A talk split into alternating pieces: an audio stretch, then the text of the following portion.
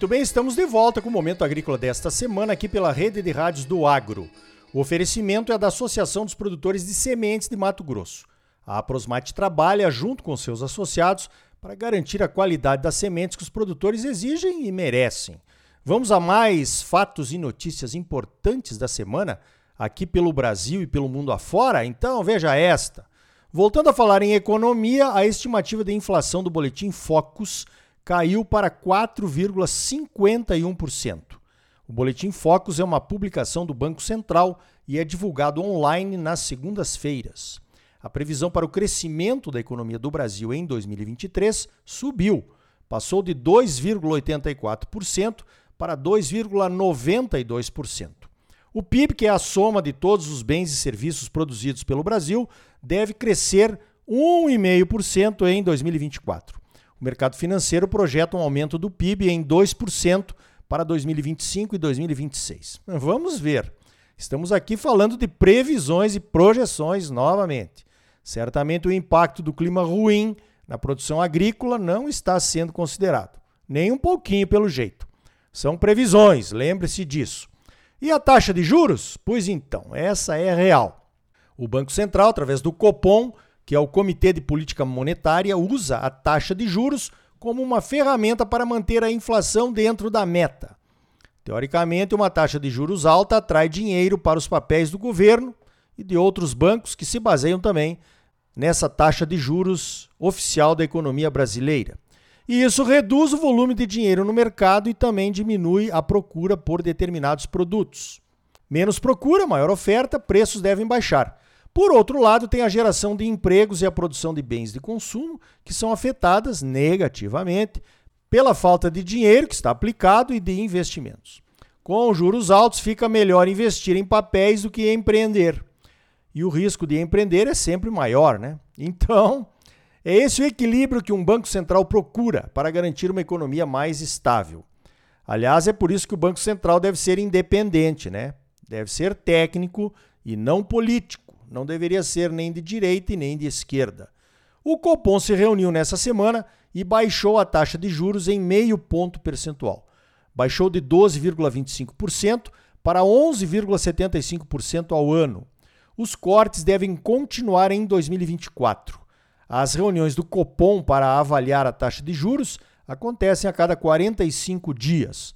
A próxima será no dia 30 de janeiro.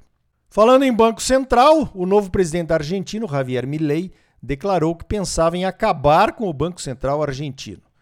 Pode isso, Arnaldo? Poder pode, né? Essa seria a economia de mercado sem intervenções. Pode ser uma solução ou pode ser o caos. Nem os americanos abriram mão de um banco central, que para eles se chama Federal Reserve, ou Fed.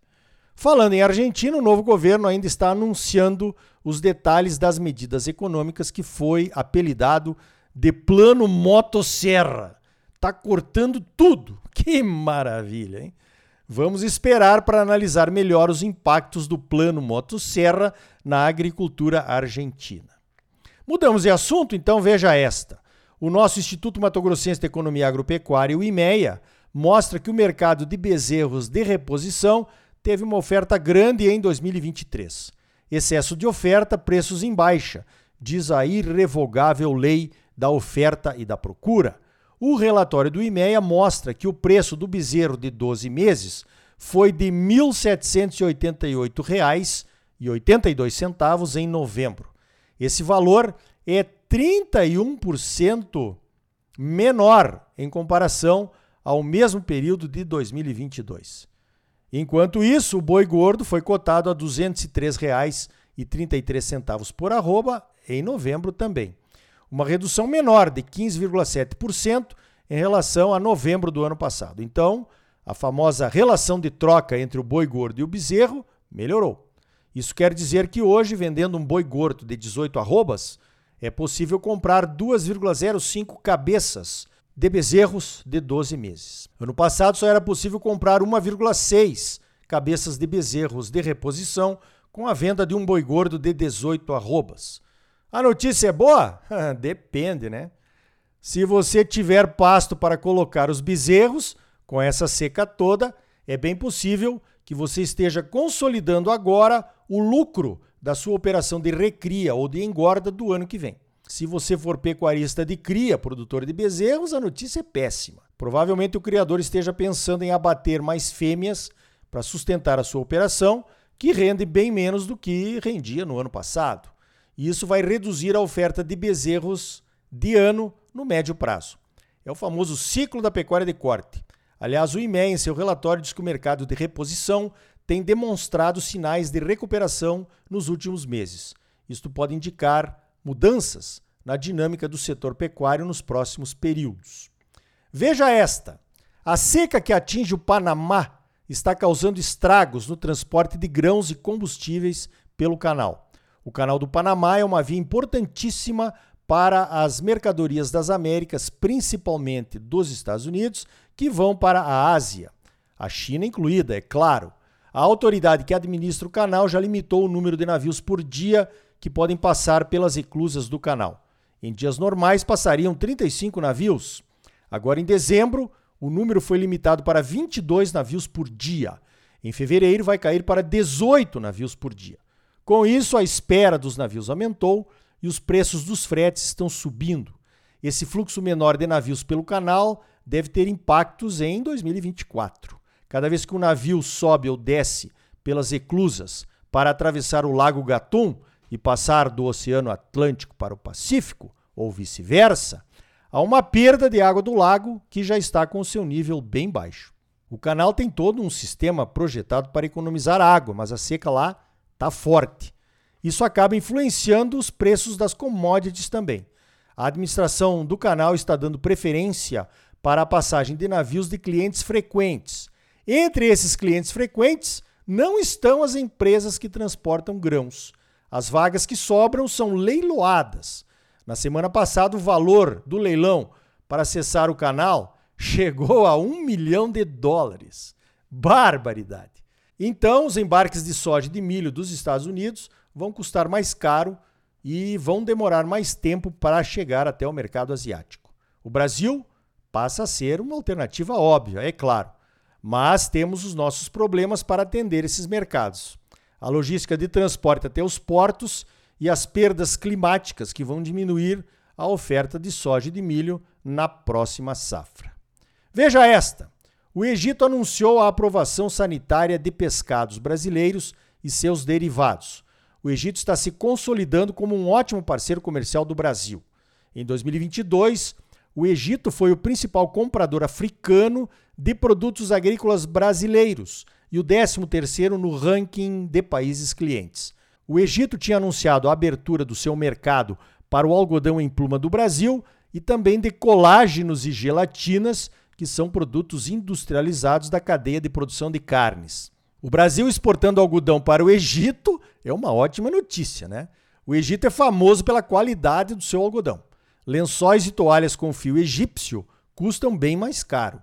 Então, pode ser que no futuro estejamos pagando mais caro pelo fio egípcio, mas que na verdade veio do Brasil. A piscicultura brasileira tem um futuro promissor também.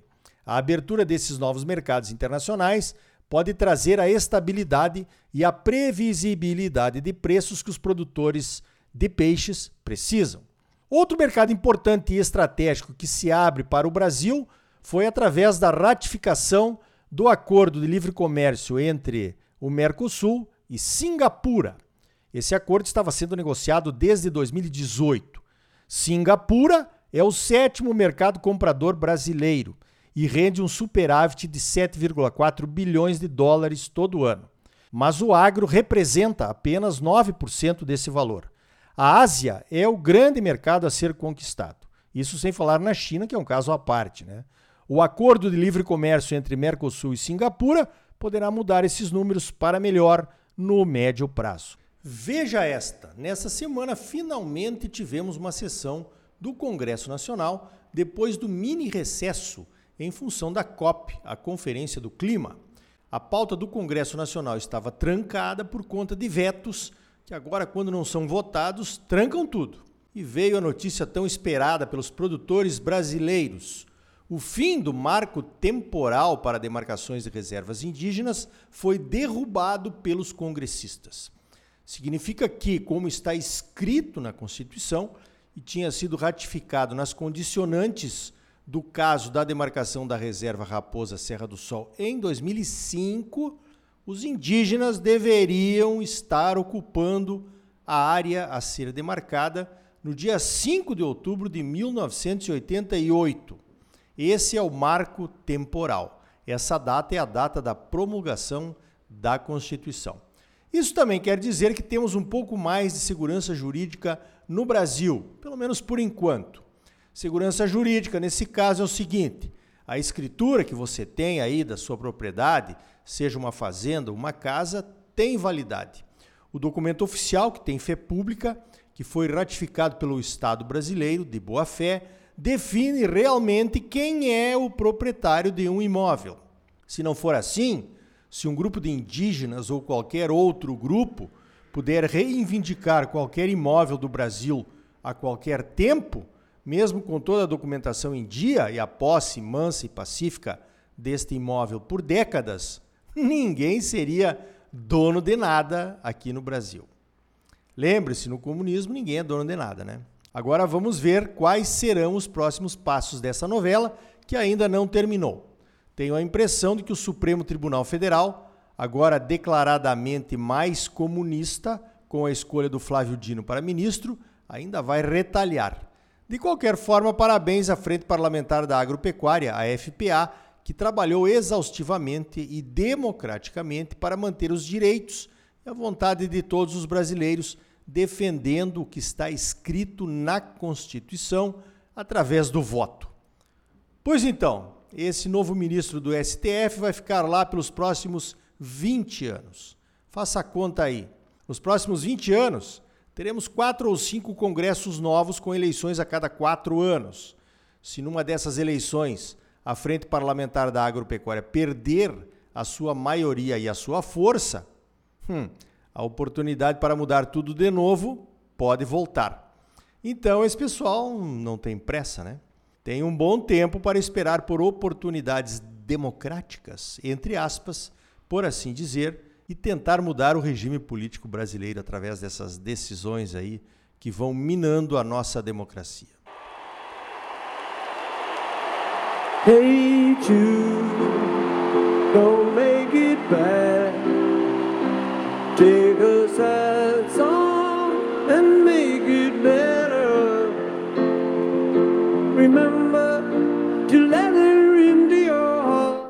Então tá aí, no próximo bloco vamos falar sobre a Conferência do Clima. A 28ª COP terminou nessa semana e anunciou decisões importantes entre os quase 200 países participantes. Será que vão deixar o agro em paz e focar no que realmente interessa, que são os combustíveis fósseis? E ainda hoje, os relatórios do IMEA sobre a quebra de safra em Mato Grosso.